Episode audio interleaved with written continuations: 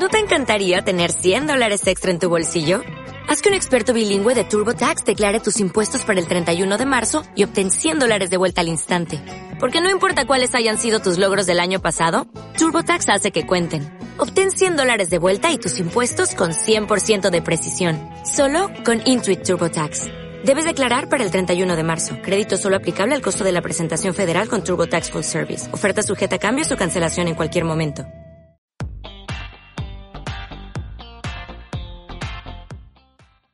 Gran Pablo, temporada 2021, muy buenas. Muy buenas. Inaugurando la nueva temporada. Pues sí. Esperemos que no sea tan accidentada como la anterior eh, por, por lo tarde que ha acabado. Bueno, sí. Esperemos que sea igual o más exitosa y, y desde luego que a nivel general y a nivel social pues no sea convulsa y no Por supuesto. que, que no vuelva a repetirse una situación tan lamentable de pandemia. Tan lamentable.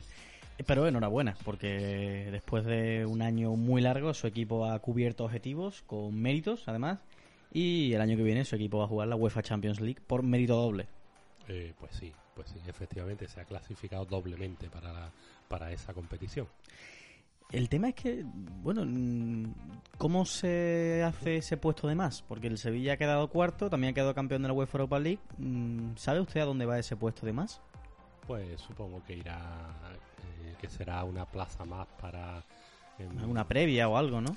Claro, eh, eh, entiendo que sí, eh, entiendo que, que, esa, eh, que en esas previas clasificatorias, de hecho, eh, lo que sí he leído es que hay equipos que no han tenido que salvar eh, la previa eh, gracias al Sevilla. ¿Cómo que no han tenido que salvar la previa? Pues que había, creo recordar que quizás fuera un equipo italiano que tenía que jugar una previa y que el hecho de que el Sevilla haya estuviera clasificado directamente y haya ganado a la UEFA ha hecho que esa plaza de eh, garantizada pues la haya ocupado un equipo que, que anteriormente tenía que haber jugado una previa. Vale, interesante. Eh, creo que era el Lazio, ¿puede ser? Puede ser, puede ser, efectivamente. Sí, pero Creo era por, sí. otro, era por otros motivos, ¿no? Fue cuando... No, no, la Lazio tenía que jugar previa Sí. eh, y porque, bueno, el cupo mm, estaba reservado a una, a, a una serie de equipos y uno de ellos era el campeón de la, de la UEFA Europa League y al ser redundante porque coincidí en el Sevilla las dos posibilidades, pues se quedaba una plaza eh, libre, eh, exenta de previa. Y creo que ha sido la Lazio precisamente la que lo ha cubierto. Y supongo que eso en cascada habrá supuesto que, que algún equipo, pues posiblemente de, de estas rondas previas de las ligas menores, pues haya un- la posibilidad de un equipo más que pueda clasificarse. Sí, es que además eh, las rondas clasificatorias de Champions y UEFA se empezaron a jugar antes de que acabase la Champions y la UEFA. Claro, claro.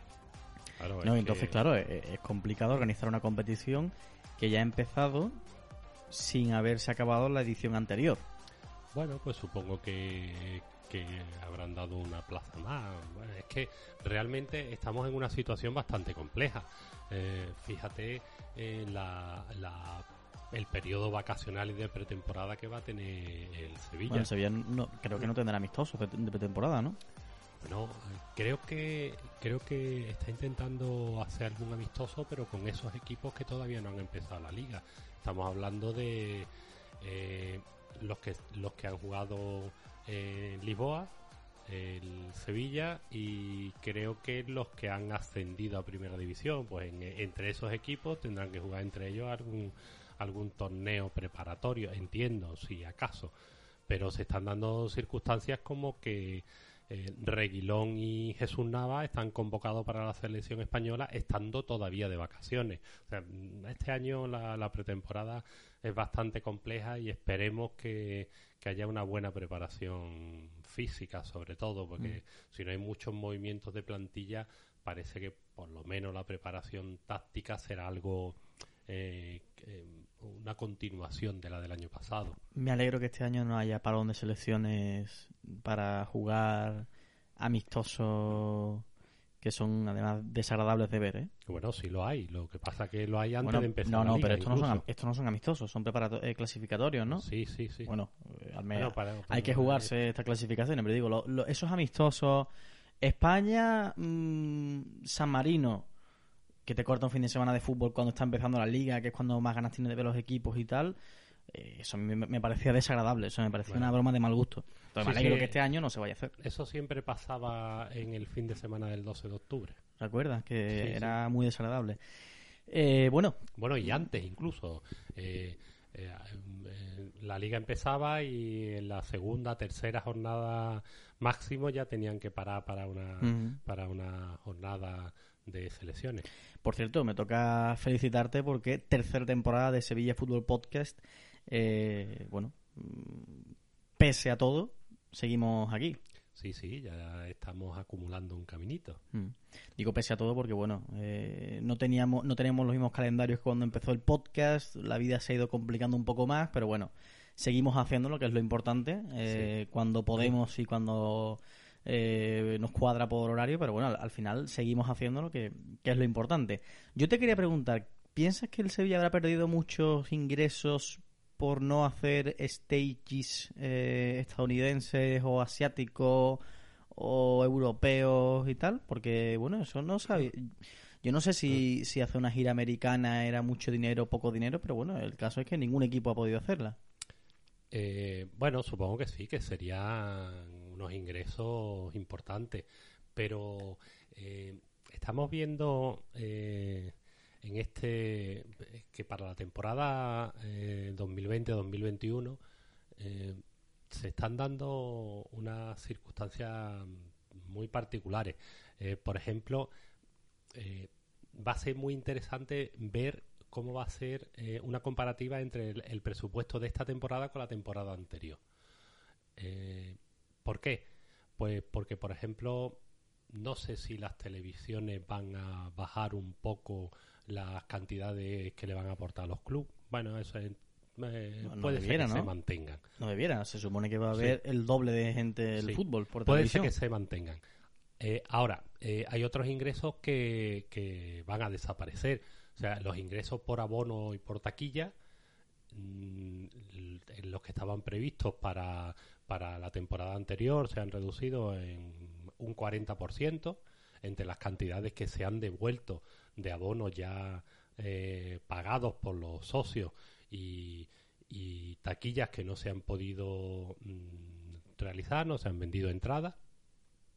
Y esto va a tener eh, continuidad en la siguiente temporada, de forma que primero no sabemos cuándo va a volver el público al campo y, y por tanto no, no sabemos cuánto, qué cantidad, qué porcentaje del abono se va a, se va eh, a pagar por los socios en la temporada 2021, qué cantidad de entradas se van a perder.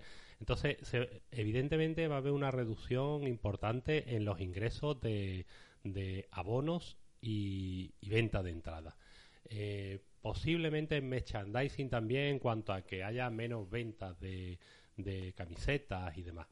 Eh, va a haber otra reducción. Estamos viendo que la mayoría de los equipos de primera división están patrocinados por casas de apuestas Sí, desafortunadamente. y tienen gran incidencia incluso en la publicidad de los estadios. Eh, bueno, pues a ver, se ha aprobado una normativa que ya está en vigor en que prohíbe ese tipo de publicidad. Entonces no sabemos cómo, cómo qué incidencia va a tener, si se va a hacer una prórroga en cuanto a la aplicación de la norma o no. Eh, eso quiere decir que va a haber muchos menos ingresos. O una parte muy importante eh, de, de reducción de ingresos. Eh, incluso en el tema de televisión, los equipos que el año pasado quedaron muy por encima, hace dos años, muy por encima de, de la última temporada, pues evidentemente también se produce una merma en cuanto a los ingresos. Ya no digo los equipos que estaban clasificados el año pasado como el Valencia eh, en Champions y que este año no juega ningún tipo de competición europea. Eso quiere decir que lo- los equipos se van a tener que ajustar mucho económicamente. Vale. De hecho, estamos viendo como el Valencia está casi...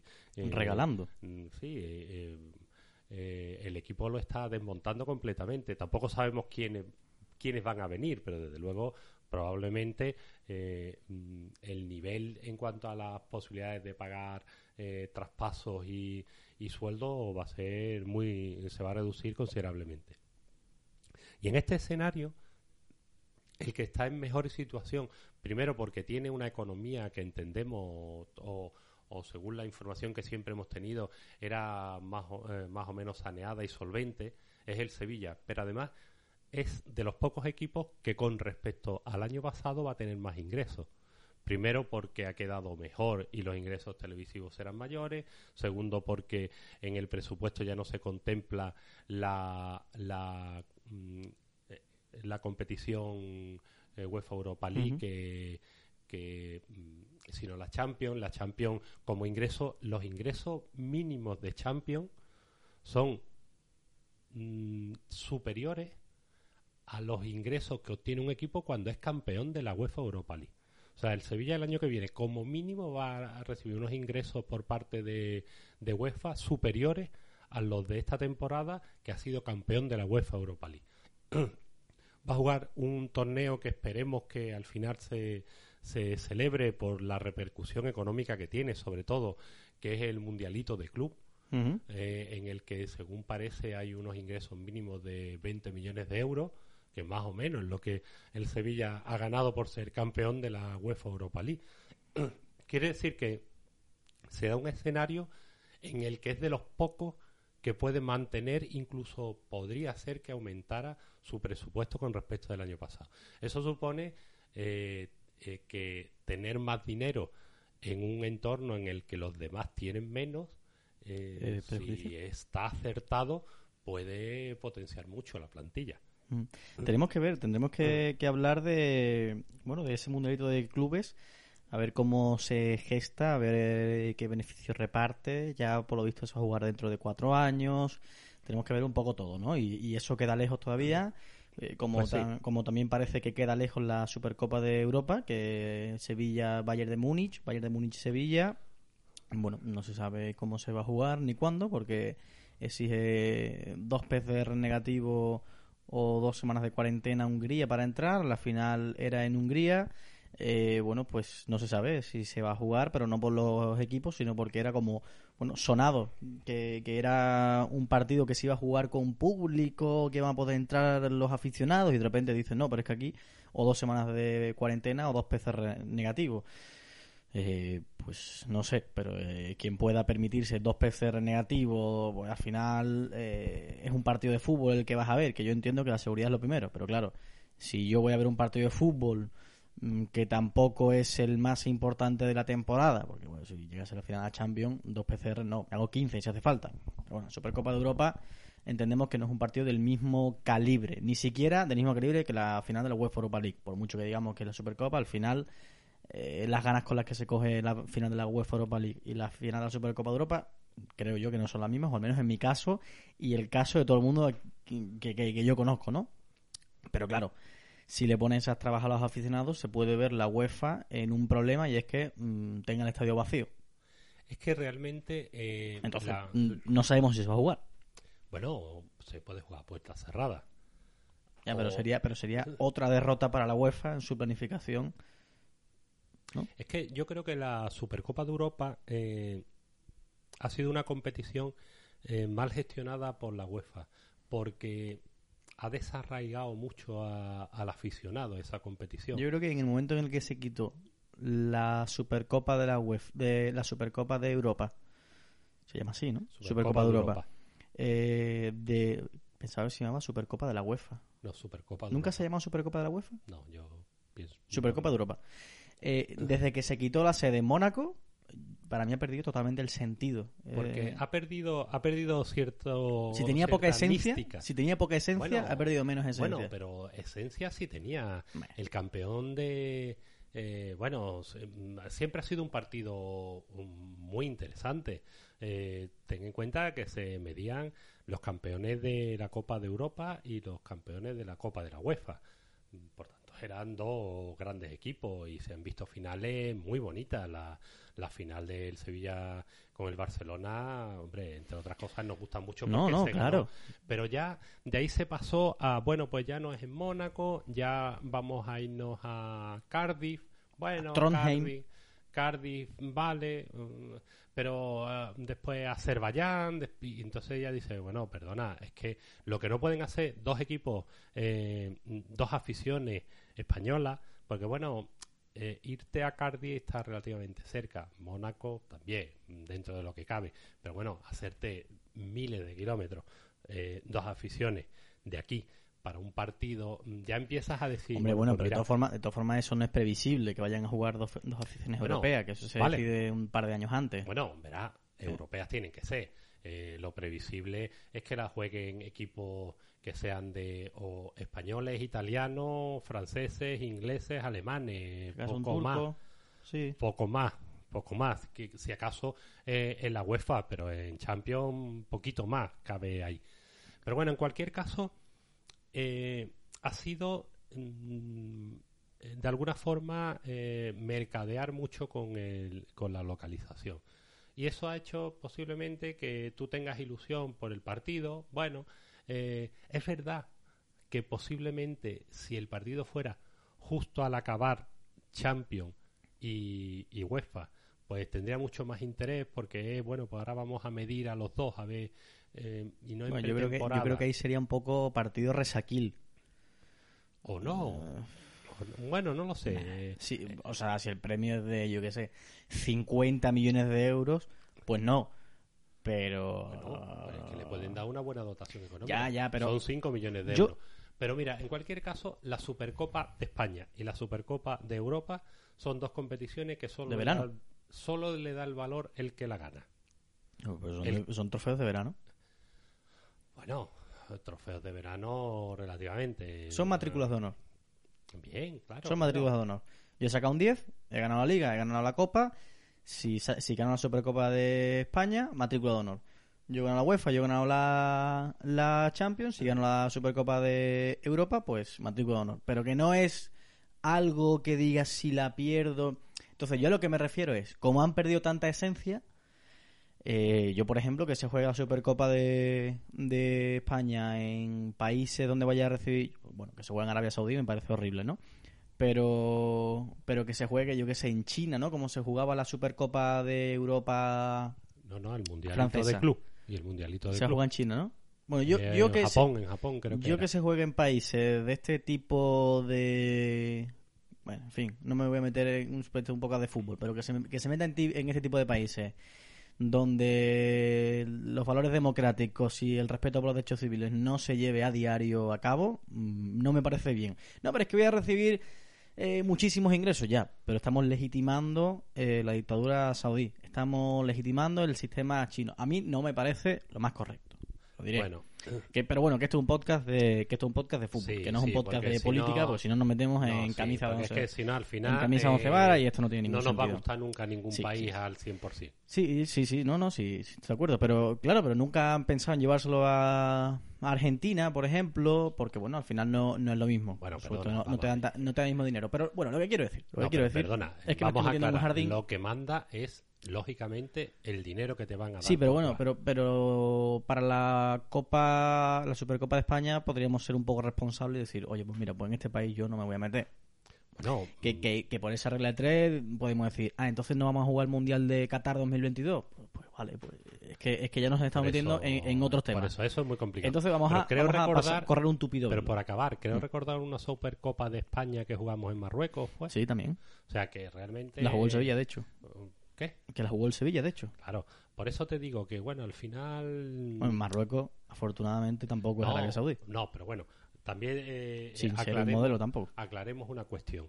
Y es que al final queremos tener ingresos, queremos tener y, determinados países son los que tienen más dinero para, para aportar. Ya, ya, pero lo que yo digo es conmigo no cuentes. Esto es como la Supercopa, como la Liga de Superclubes Europeos de 20 equipos, eh, una liga cerrada de los 20 mejores de Europa para ser como una Champions, pero que en vez de formato eliminatoria sea formato liga cerrada.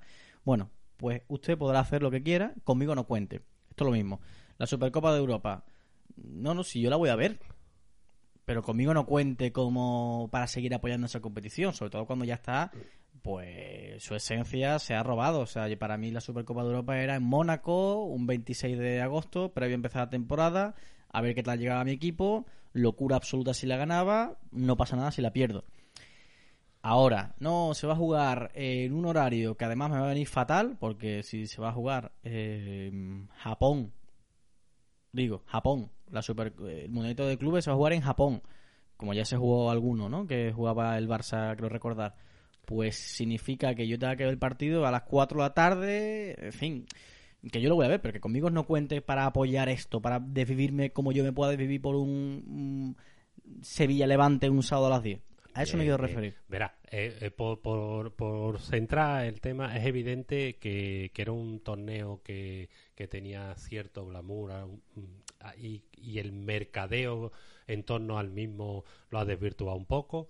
Eh, es verdad que seamos claros y objetivos, ni la Supercopa de España ni la Supercopa de Europa tienen tanto valor como mm, los títulos que dan acceso a la misma porque tú cuentas la, la Champions o las Copas de Europa que tiene un equipo, cuentas la UEFA o la UEFA Europa League que tiene otro equipo, cuentas las ligas y cuentas las copas pero ya las Supercopas de España, pues dice, pues ya me pierdo. ¿Quién fue el año pasado campeón de la Supercopa de España? Pues, y hace dos años, eh, o sea, tú recuerdas más ligas y copas. Lo de la Supercopa mm, quizás sea por el momento en que te coge que te pierdes. En cualquier caso, es un partido muy bonito. Es un partido en el que el Sevilla se va a medir hasta eh, ante el Bayern, mm, dos grandes equipos eh, y por ejemplo, ¿cuál es el problema de, celebrarla en el mes de agosto?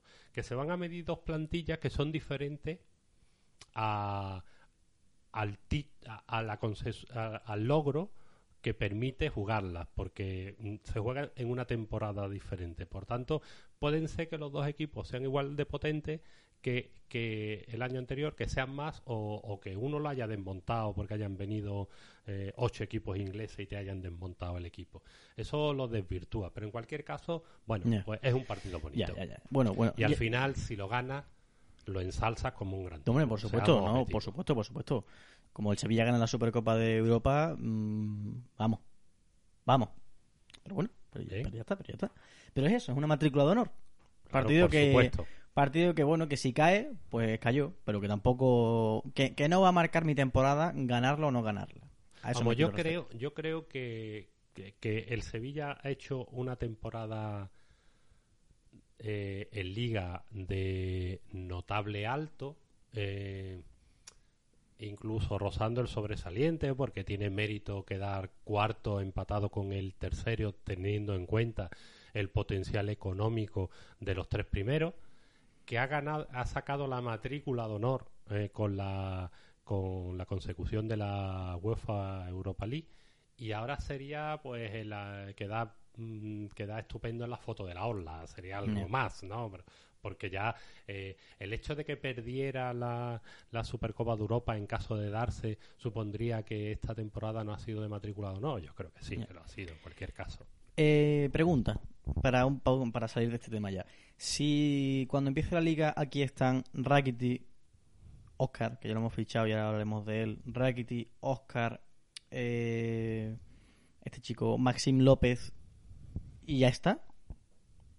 ¿Usted estaría contento con el mercado de fichaje o piensa que necesitamos algo más? Bueno, para empezar necesitamos un mínimo lateral izquierdo. Y perdón, eh, y Reguilón. Bueno, pues y son cuatro, somos manteniendo la plantilla.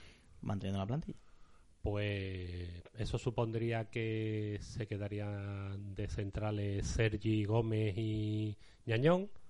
Supondría que el suplente del lateral izquierdo mm, sería Escudero con, con el chico del filial en la recámara.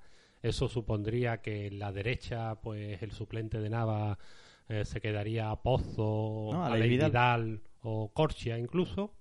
Bueno, no lo sé. Supongo que, que más los dos primeros que, que, que el francés. Esos, y bueno, que lleva dos años sin jugar al fútbol. Sí, sí, ha estado lesionado. Bueno, pues mm, desde luego, con lo que tú me estás diciendo, bueno, quizás le haría falta un, un extremo por, por banda izquierda. Eh, o supondría a lo mejor el mantenimiento de Brian Hill en, la plantilla. Bueno, sería una plantilla muy potente, desde luego. ¿eh? A mí no me lo parece. O sea, yo, no, no, no, no, me lo parece. Yo no, yo no estoy de acuerdo con esto. Yo creo que el Sevilla este año, no voy a decir, no voy a decir, el Sevilla este año ha tenido suerte. No, por supuesto que no. El Sevilla se ha merecido ganar la UEFA Europa League, su sexta, eh, con creces. Pero creo que eh, lo hemos hecho con muchísimo mérito porque el Sevilla tenía una plantilla cortita. El Sevilla tenía 14 jugadores, 15. Sí. 15 jugadores este año. Bueno, y tú no puedes ir. O 18, pero no más. Bueno, 18 siendo muy ambiciosos con algunos. Pero tú no puedes ir con. O sea, la suerte de este año, honestamente, una de las suertes que Navas y Reglón no se han roto durante mucho tiempo. Claro, claro. Pero tú no puedes ir de nuevo a la temporada 2021 jugando Champions con la gente engorilada para hacer algo meritorio, meritorio, más allá de cuartos de Champions, digo, más allá de cuartos y más allá de un cuarto puesto en liga con dos laterales de nivel potente, con una plantilla cortita y rezándole a todos los santos para que no se te lesione la gente de arriba. Es decir, yo creo que el Sevilla tiene una plantilla cortita.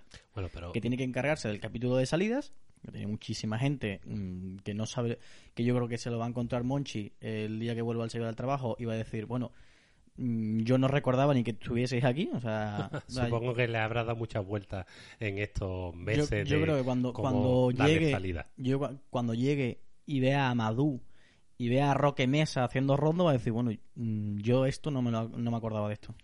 No, yo no me acordaba. Con el trabajo que me costó ya el año pasado y otra vez el día de la marmota. No, pero verá, tú me has preguntado que si sería una plantilla fuerte. ¿Pero corta? Claro, claro, corta. Eh, verá, eh, ¿qué ventajas tiene esa plantilla que tú me has dicho? Evidentemente es corta. ¿Por qué? Porque necesitamos a un lateral derecho de mayor garantía que que pueda ser Pozo o Alex Vidal, pero bueno, en caso de quedarse, bueno, ahí estarían, porque posiblemente se plantearían incluso darle darle ciertos partidos como lateral, aunque no sería lo deseable a Conde para, para ocupar esa vacante.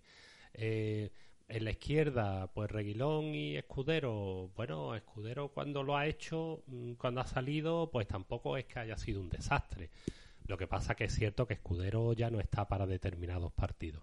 Eh, quizás la incógnita más importante sería los dos centrales, el rendimiento de Sergi y el rendimiento de Ñañón, si se incorporara. Mm, pero el equipo titular seguiría siendo solvente. Con Verá, el Sevilla parte de, de, una situación de ventaja con respecto al año pasado. Y es que, primero, repetimos entrenador. Al repetir entrenador, la propuesta, el esquema y lo que se quiere hacer está muy claro. Y hay muchos jugadores que este año se van a, mantener la plantilla y ya saben lo que quiere el entrenador. Y el entrenador sabe lo que puede sacar de ellos. Eso es una ventaja. Eh, no es tan eh, si se analiza, no hay en los últimos años tantos entrenadores que hayan repetido una segunda temporada en el Sevilla. Los que han repetido son aquellos que han sido exitosos y la segunda temporada solía ser igual de exitosa que la primera, porque tenía continuidad. Eh, se mantiene la plantilla eh, y el conocimiento de los jugadores es mayor. Es verdad que, por ejemplo, eh, De Jong ha tenido mejor rendimiento en la fase final de la temporada. Parece como que ya sus compañeros han detectado qué tipo de centros hay que dar y en qué condiciones. Mm, el sistema defensivo cada vez ha sido mejor a lo largo de la temporada y, en el final de temporada desde luego eh, era casi inexpugnable. Eh, hemos tenido la alternativa de Bono en la portería que lo ha hecho estupendamente. En el centro del campo hay jugadores que han crecido, eh, sobre todo en la, en la pospandemia, como es el caso de Joan Jordán. Mm, incluso Munir ha tenido buena presencia eh, en este final de temporada. Suso se ha entonado al final. Mm, Suso y el Nesiri son jugadores que llegaron en Navidades. Ya es una situación más consolidada. Por tanto, Monchi a la hora de reforzar el equipo ya no tiene que establecer una estrategia completa de qué equipo tengo que hacer en, en su totalidad y qué carencia me voy a encontrar que creía cubierta y que no voy a tener resuelta. Eh, Lopetegui debe eh, de, tener perfectamente detectada cuáles son las carencias. Entonces, eh, ¿se van a cubrir todas las, las carencias que Monchi ha podido detectar o que ha detectado Lopetegui y se la ha transmitido a Monchi? Hombre, lo deseable sea, eh, fuera que sí y que por lo menos se pudieran doblar los puestos.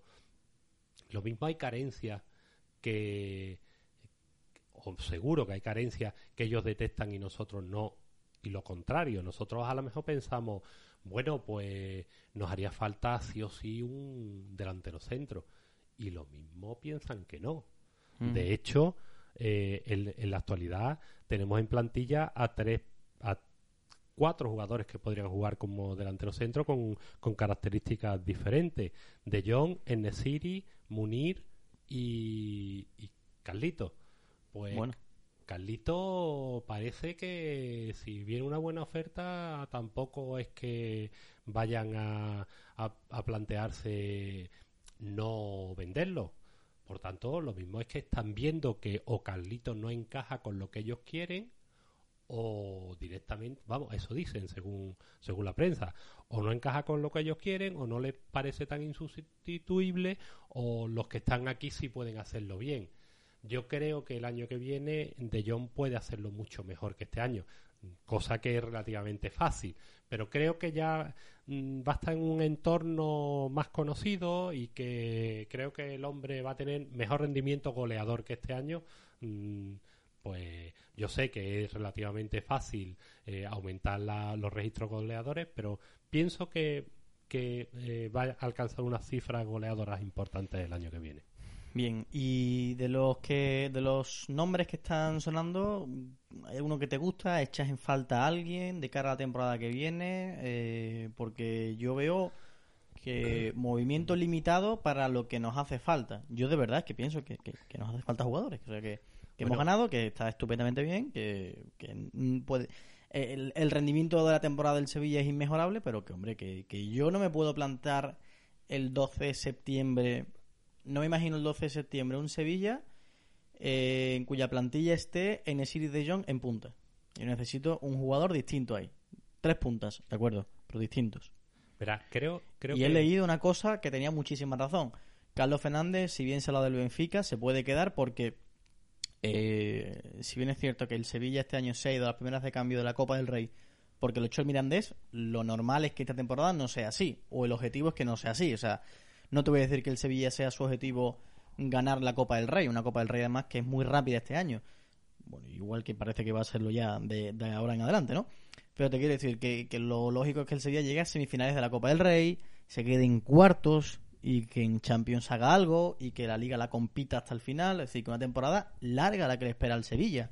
Que necesitamos jugadores fondo armario. O sea, que el Sevilla este año no puede tener un equipo titular, 11 jugadores y de aquí no se mueve nadie, esto es lo que hay y, se ha acabado. No, no, el Sevilla debería tener 18 jugadores. O sea, que haya rotación, que haya que se disputen el puesto, que haya competitividad, que, que llegue a mayo del año que viene, así que la cosa aguanta, ojalá que sí, y el Sevilla esté peleando por todo.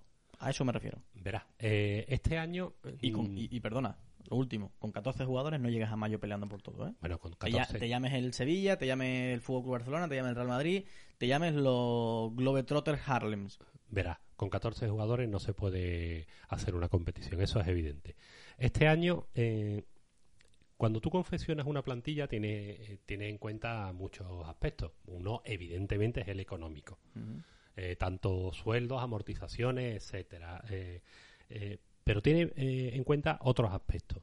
Mm, y uno a valorar es cuál es la profundidad de plantilla óptima. Porque si podemos tener 25 jugadores en plantilla, podemos pensar, bueno, pues lo ideal es tener 25 jugadores en la plantilla, ocupar todas las plazas.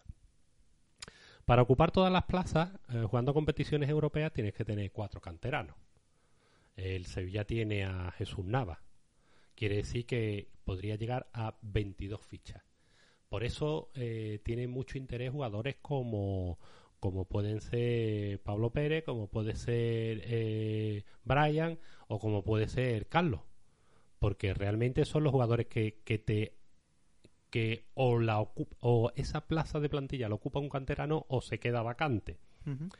Y podríamos decir, bueno, pues vamos a, darle plaza a cuatro canteranos y llegar a las 25. Por si. ¿Por si qué? Por si hay lesiones. O por si hay desgaste. O por si. Bueno, mm, por si hay lesiones. Porque los desgastes, las rotaciones tampoco son tan profundas. O sea, realmente tú vas rotando 18, o sea, como, como titulares, 18, 19 jugadores, como mucho. Vamos, es más. Eh, básicamente tú tienes los 11 titulares y como rotaciones, pues ponle un defensa más por ahí, un par de centrocampistas y un par de delanteros. Estamos hablando de 16, ponle 18. Este año hay una hay un plus interesante que no hay que no hay, que, que sí eh, se ha desarrollado desde desde la post el post confinamiento y es la posibilidad de hacer cinco cambios eso te hace activar mucho más a la plantilla porque cuando había tres cambios pues tú te llevabas a 18 jugadores y de esos 18 jugadores o 16 jugadores, porque depende de la competición y el momento, pues hacías tres cambios y había dos que no salían nunca o uno de vez en cuando. ¿Eso qué conlleva? Pues conlleva que como este año ha pasado, hay muchos jugadores que no han sido convocados durante toda la temporada. Eh, Ronnie López no ha estado prácticamente convocado. Ronnie López es un expediente. Dabur no ha estado prácticamente convocado había jugadores, eh, eh, Oliver Torres y Joan Jordán, ha habido partidos en los que no han estado convocados. Eh, le pasaba también a Sergio Gómez, le ha pasado a Escudero y le ha pasado a otros tantos. Entonces, y dirá, bueno, de todos los que me han dicho, lo más lo que chirría más es Joan Jordán o el caso de Oliver Torres. Sí, pero por eso mm, tener una plantilla muy profunda en la que constantemente deje de convocar los mismos también es un problema. Tener una persona que sabe que va a entrenar de lunes a viernes eh, o de lunes a, o de martes a sábado, pero que cuando llegue el domingo o el día que proceda no va a ir ni convocado constantemente una, otra, otra vez, también es problemático. Por eso el número de la plantilla es muy complicado. Pero es verdad que, y tú dices, bueno, sí, pero tenemos que tener fondo de armario, tenemos que tener un Brian y tenemos que tener un Carlito y tenemos que tener un, tenemos que tener un suplente de Nava, un suplente de Nava eh, y después lo vamos a rotar mucho y tú dices, bueno, ¿y si se parte la pierna? Bueno, si se parte la pierna, mm, ¿Podemos lo necesitamos. Pero, ¿y si no, vas a tener a alguien suplente de Navas eh, durante toda la temporada a la expectativa de que juegue tres partidos y contra equipos en deblito, porque es que además al suplente de nada te vas a plantear que durante el partido, si le pasa algo, puede ajustar metiendo a un central y pasando al lateral a Condé y probablemente ese suplente de Nava ni lo convoque durante la temporada, porque no va a ocupar una plaza de, de, banquillo, porque piensas que si Nava mm, está bien va a jugar los 90 minutos. Por eso la gestión es muy complicada. Pero lo ideal es, doblar todos los puestos. ¿Qué es lo que está haciendo eh, eh, este Monchi? Está buscando jugadores polivalentes jugadores que puedan jugar de lateral y de central, como es el caso de Koundé, que puedan jugar de, central o de medio centro defensivo, como es el caso de Gudel, jugadores que pueden jugar, eh, como es el caso de Rakitic, y, si finalmente se concreta, que puede jugar en las tres posiciones del centro del campo, otros jugadores como Suso que pueden jugar tanto en banda como media punta, o qué te digo, incluso Ocampos en un momento determinado puede jugar tanto en banda como de delantero centro si lo pone, eh, de falso delantero centro. Entonces, ese tipo de jugadores son los que te dan la versatilidad suficiente para que, que tú puedas reajustar la plantilla y que normalmente juegue en su puesto, con deba jugar de central todos los partidos que, que sea, y si alguna vez tiene que jugar de lateral, pues ya veremos a ver a quién se pone de lateral para ajustar ese.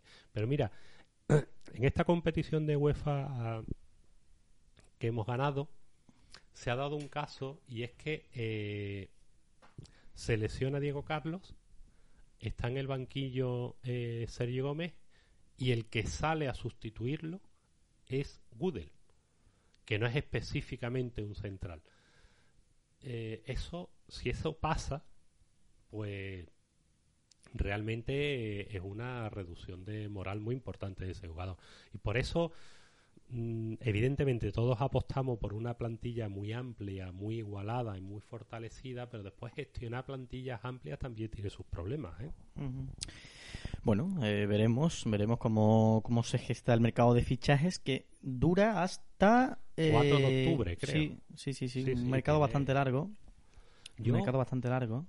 Eh, donde el Sevilla tendrá que hacer esfuerzos más en la operación salida que en la operación llegada.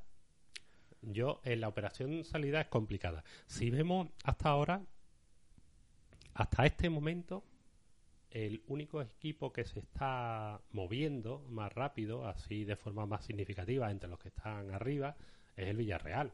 Sí. Eh, porque la Real Sociedad ha perdido a Odegar y ha fichado a a Silva. A Silva. Bilbao, Atleti de Bilbao tiene muy poco mercado.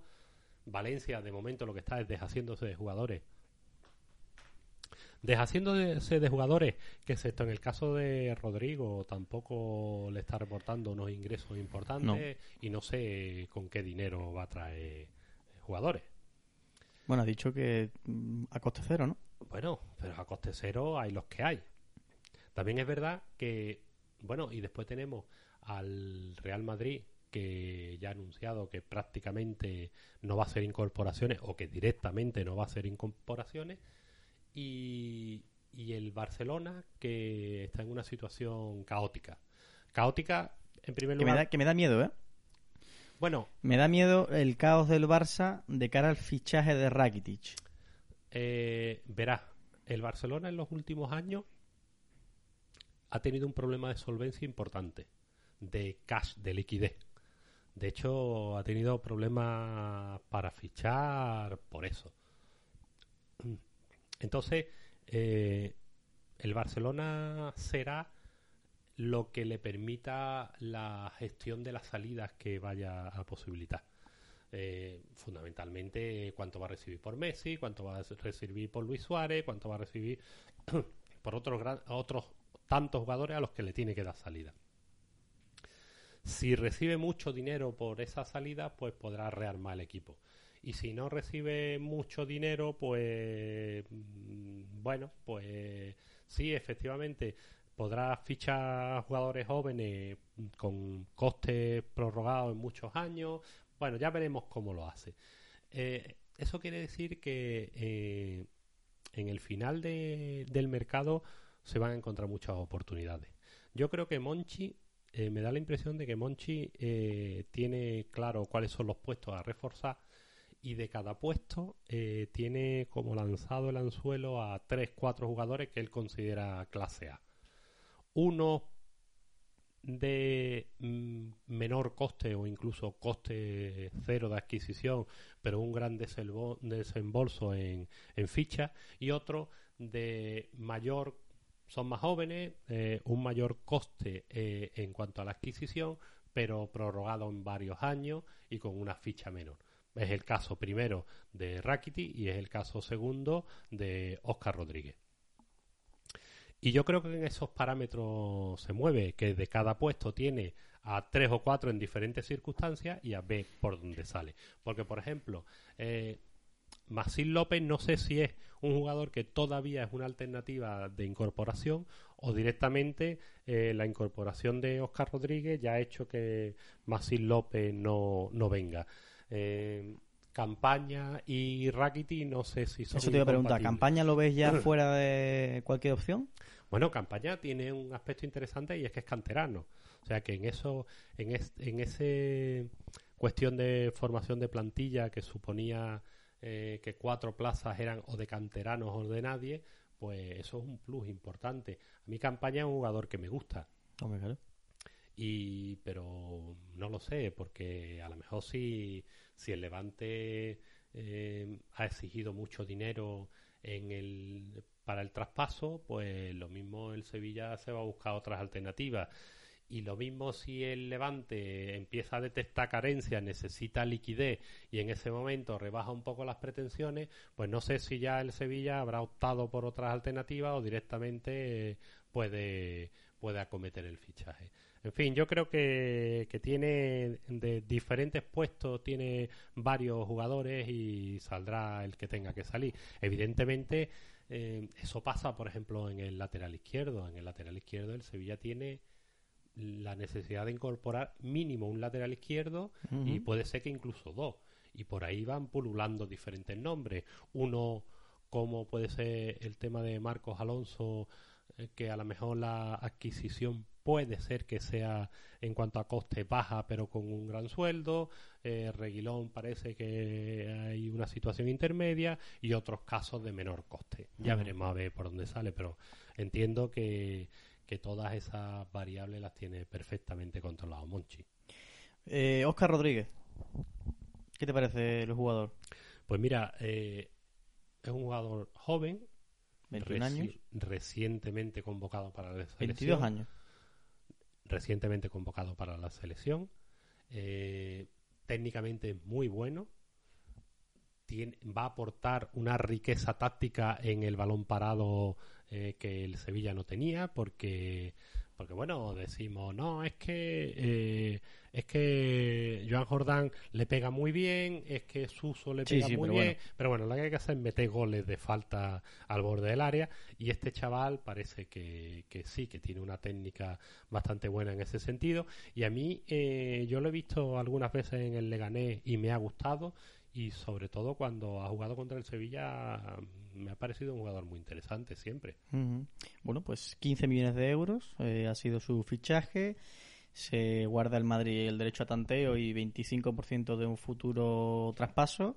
Madrid sabe negociar, por supuesto. Eh, es un club que nadie va a dudar de su grandeza y sabe a lo que juega el Sevilla cuando vende y cuando compra. Entonces el Real Madrid ha dicho, bueno, pues una cuarta parte de lo que vendas en un futuro va para mí se puede meter un gran dinero en el bolsillo el, el Real Madrid en este caso y el derecho a tanteo, que también es algo que está muy de moda ahora y que yo lo veo bastante interesante.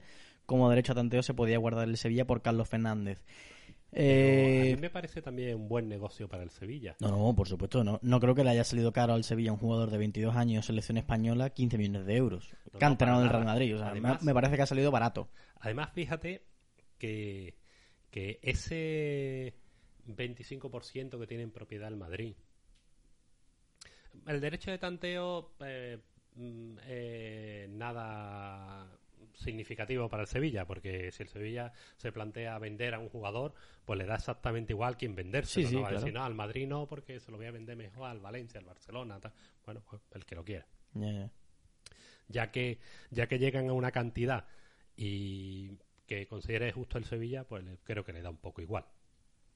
Y después el 25%, eso en ocasiones es un, es un parámetro que, que, de alguna forma eh, permite la posibilidad de que, de que el jugador, si triunfa, esté en, durante más tiempo aquí con el Sevilla. ¿Por qué? Porque si tú coges y dices, bueno, vamos a suponer, eh, va, un poco de ciencia ficción, que este chaval lo hemos fichado por 15 eh, millones, el 75%. Hace dos grandes temporadas y viene un equipo y nos ofrece 40 millones. Y tú dices, bueno, vale, 40 millones, estamos hablando de que nos corresponderían 30 millones.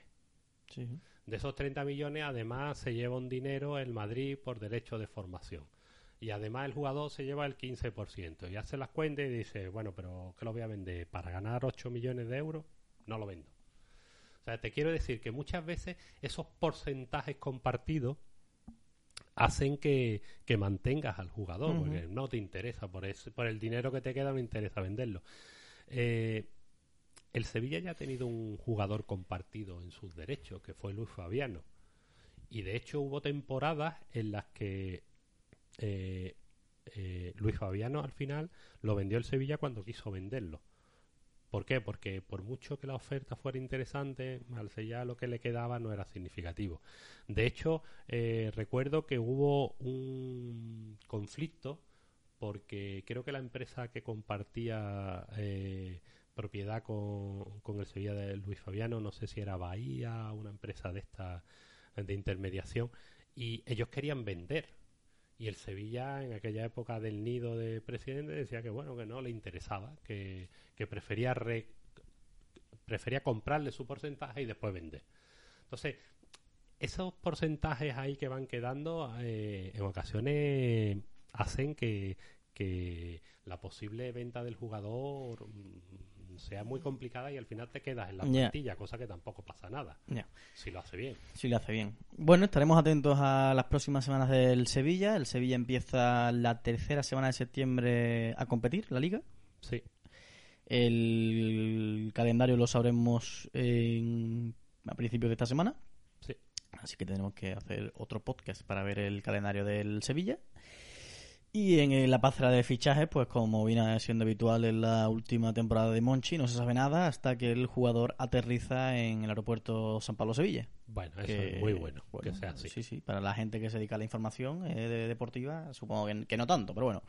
Eh, Gran Pablo, lo que queda al Sevilla así más inmediato es la presentación de las camisetas para la temporada 2020-2021, que no se sabe absolutamente nada, ni siquiera se ha filtrado una posible camiseta, o yo al menos no la he visto y bueno, la gente hablando que si una equipación exclusiva y tal, me da exactamente igual. Yo lo que quiero es que el Sevilla con esa camiseta eh, se traiga títulos, a, ser posible se traiga tres o cuatro esta temporada.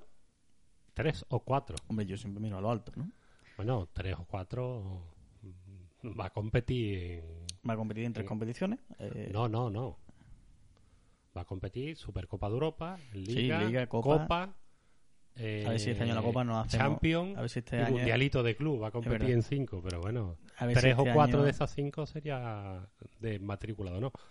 No, no, es que si, si el Sevilla se trae tres o cuatro de las cinco, yo para la 2021-2022 ya no me saco el carnet. Ya, ya no tiene que... Es que, es que dejo el fútbol ya. Yo ya, lo he visto todo, yo ya lo he visto todo, o sea, yo ya... Eh, ¿qué, puedo, ¿Qué puedo ver más que lo que he visto? Eh, ¿No? Yo sé que, lo que estamos diciendo es imposible, pero nunca digas eh, cosas en las ondas que no puedas cumplir. Ya, pero si, si eso ocurre, yo ya no tengo que ver más fútbol. Ya, directamente es que yo ya no puedo, te bajas del autobús. No me saco el carnet, o sea, me lo sacaría, pero el típico, ¿no? Para conservar el número y tal, pero yo ya... Porque todo lo que venga después va a ser peor. Pero que bueno, eso ya. Pero vamos, eso, eso sea el Sevilla, Madrid, Barcelona, cualquiera. No, no, el Barcelona y el Madrid al final han tenido que apechugar y seguir jugando al fútbol. Yo digo como aficionado al Sevilla, ¿no?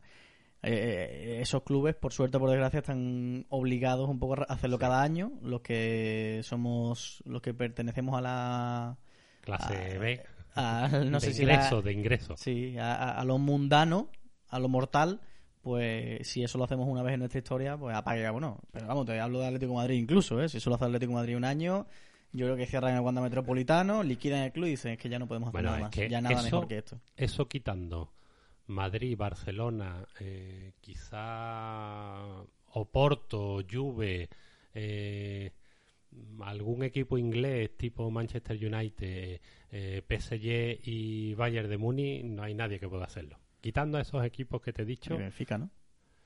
Mm, bueno, a ver, Benfica tiene que ganar alguna final y el Benfica no es. Ah, interesting.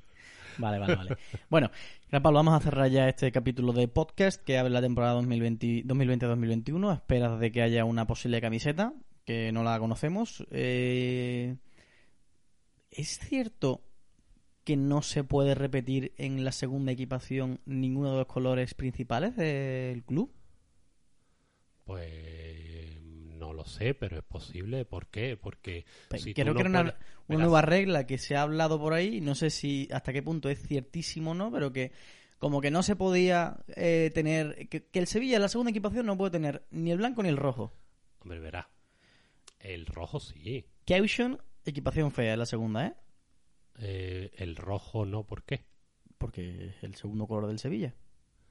Pues eso es extraño, ¿eh? Vamos, el Sevilla muchos años ha jugado con la primera equipación en blanco y la Claro, segunda en claro, rojo. claro, pero por lo visto había salido una norma que decía que la segunda equipación no puede tener ni el primer ni el segundo color del equipo. O sea, que, si el, que si el Barcelona es Pues- azul grana, en la segunda no puede tener ni azul ni grana. Que si el Madrid es mm, negro y blanco, no puede tener ni el negro ni el blanco. No que sé, si el no Betis sé. es verde y blanco, no puede. Bueno, que de hecho no, lo sé, tiene, tiene eh, una equipación eh, morada. Y el Valencia igual, el Valencia creo que la segunda del Valencia este año es naranja entera. Que no puede tener bueno, ni la- blanco ni Y negro. la primera que he visto en pretemporada era celeste, De la cual. del Valencia. Pues ya está, ahí lo tiene. Pero esa no será la segunda. La del, la del Levante es blanca. Sí, pero por ejemplo, Y el negra. otro día el Villarreal eh, Valencia, el Valencia parecía que estaba jugando con, con una camiseta celeste, pero era la primera equipación. No lo sé, al Valencia lo están desvirtuando mucho, desde luego. Bueno, bueno. En fin, Ya veremos, ya veremos cómo se gestiona eso. eh, y nada, y cuando salgan las camisetas, pues aquí veremos si nos gustan o no. Yo creo que eso. El Sevilla está en un- a un nivel deportivo ahora mismo que ya creo que es que eso es lo último. Si la equipación es bonita, pues hombre, bendito entiendo, sea. Entiendo. Pero que si este año nos ponen un, nos pegan un chorreón de ketchup en la camiseta, pues, pues también. Mientras que gane, Pues también. igual. Claro. A, a ese nivel estamos y, y nosotros nos alegramos de ello. Ojalá esto no se acabe nunca y, y dure para siempre. Gran Pablo, gracias. Bienvenido a la temporada 2020-2021. No sé si quieres saludar a alguna parroquia, pero los micrófonos son tuyos para despedir este podcast. Pues mira, eh, querría felicitar de todo corazón a todos los aficionados sevillistas por la temporada 2021, Ujú. eh, con el culmen de, de la consecución de la UEFA Europa League. Y bueno, es que ha habido muchos jugadores que, que lo han hecho muy bien este año. De- Yo- es que destacar a uno sería injustísimo, ¿verdad? pues sí, sí. Pero ya empieza a ser con D Sí. uno de los jugadores favoritos de la afición, creo. Bueno, en fin, a ver cómo, cómo sucede todo. Gran Pablo, gracias. Hasta el siguiente programa, que puede que sea dentro de muy poco. Muchas gracias a ti.